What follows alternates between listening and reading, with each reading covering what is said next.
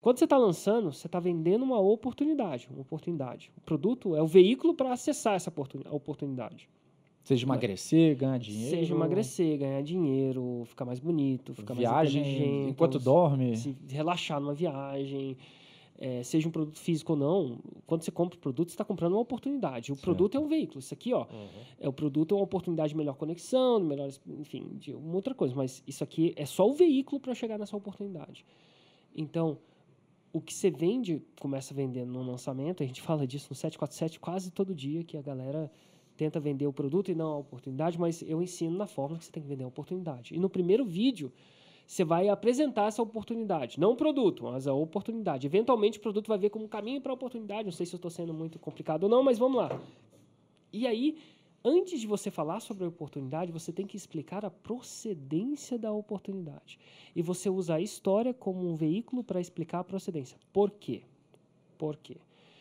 Uma oportunidade muito boa se a oportunidade é realmente muito boa, ela não vai estar tão disponível assim. Porque se estar tão disponível assim, ela tende a ser é, tende a ser aproveitado por muitas pessoas e deixa de ser uma oportunidade. Então, um dos elementos de uma oportunidade é ser relativamente escasso, relativamente, porque senão o mundo em si deixa de tornar aquilo uma oportunidade. Por exemplo, se todo mundo sabe que aquele apartamento está está sendo vendido a 40% abaixo do mercado, se o mundo inteiro sabe, ele deixa de ser vendido a 40% abaixo do mercado, porque todo mundo quer comprar, eventualmente o preço dele sobe e ele deixa de ser uma oportunidade.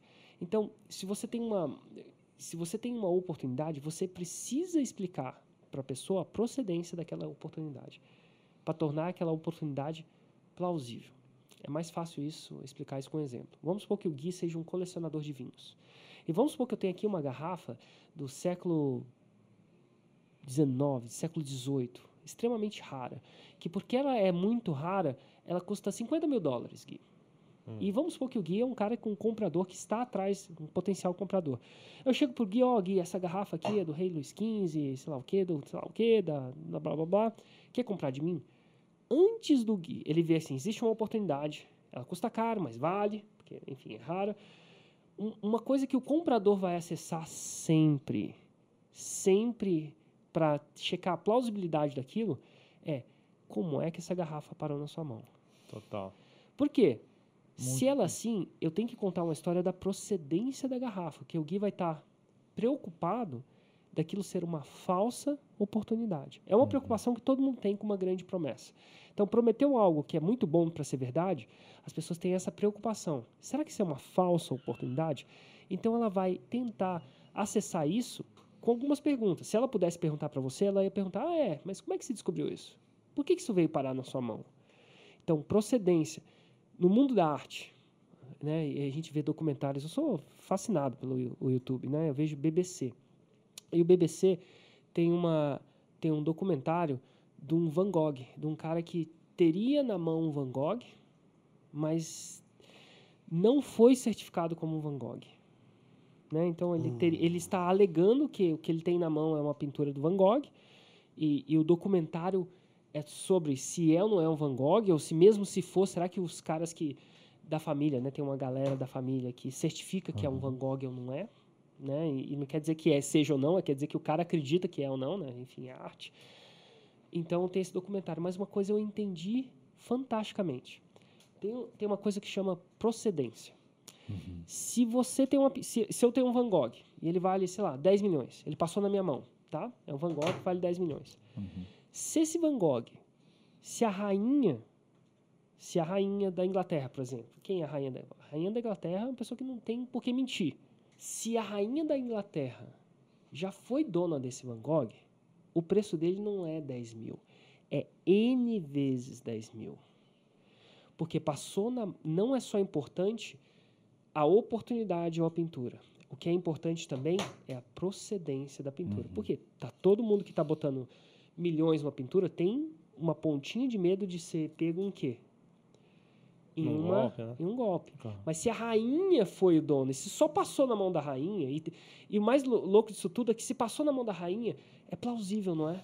Uhum. Pô, a rainha já deve colecionar essa parada faz muito tempo. Deve ter muita gente para assessorar ela. Deve ter muita gente para assessorar ela. Então, não é que a rainha nunca comprou nada uhum. falsificado, mas deve ser mais difícil para a rainha da Inglaterra comprar. Então, quanto mais, proced... quanto mais a procedência de uma oportunidade é clara, mais plausível e confiável ela é. Apesar de nunca ser 100% confiável, nem a da rainha. Não dá Aham. para ser 100% confiável. Existe sempre um cara que é mais esperto que a rainha e vende um Van Gogh para ela. Enfim. Então, e até, e até tem um outro documentário onde o cara tenta fazer uma replicagem, repli- ele tenta replicar uma outra pintura de um, um cara holandês. E ele está replicando. É muito massa esse documentário. Replicando. Só que ele nunca viu o original. E adivinha quem é a dona do original? A rainha. E a rainha nega, é da coleção pessoal dele. Não, tipo, ela, ela nega o, cara, o fato do cara ver a pintura. Ela- ela tem uma grande discussão que ele pede uma permissão para ela ver, porque a réplica, a réplica é tão boa, ele pede para ela ver. E por que, que ela ia negar isso? Tem várias coisas para ela negar. Podia acontecer um roubo, podia acontecer. Então abre precedente para um monte de coisa na coleção dela que, enfim, riscos desnecessários que a rainha não necessariamente quer correr. De repente ela, ela consegue abrir num museu onde tem uma certa. Enfim, o fato é o seguinte: procedência é muito importante. Então a história é uma história que gera conexão, tem muitos elementos, mas ela tem que ter procedência.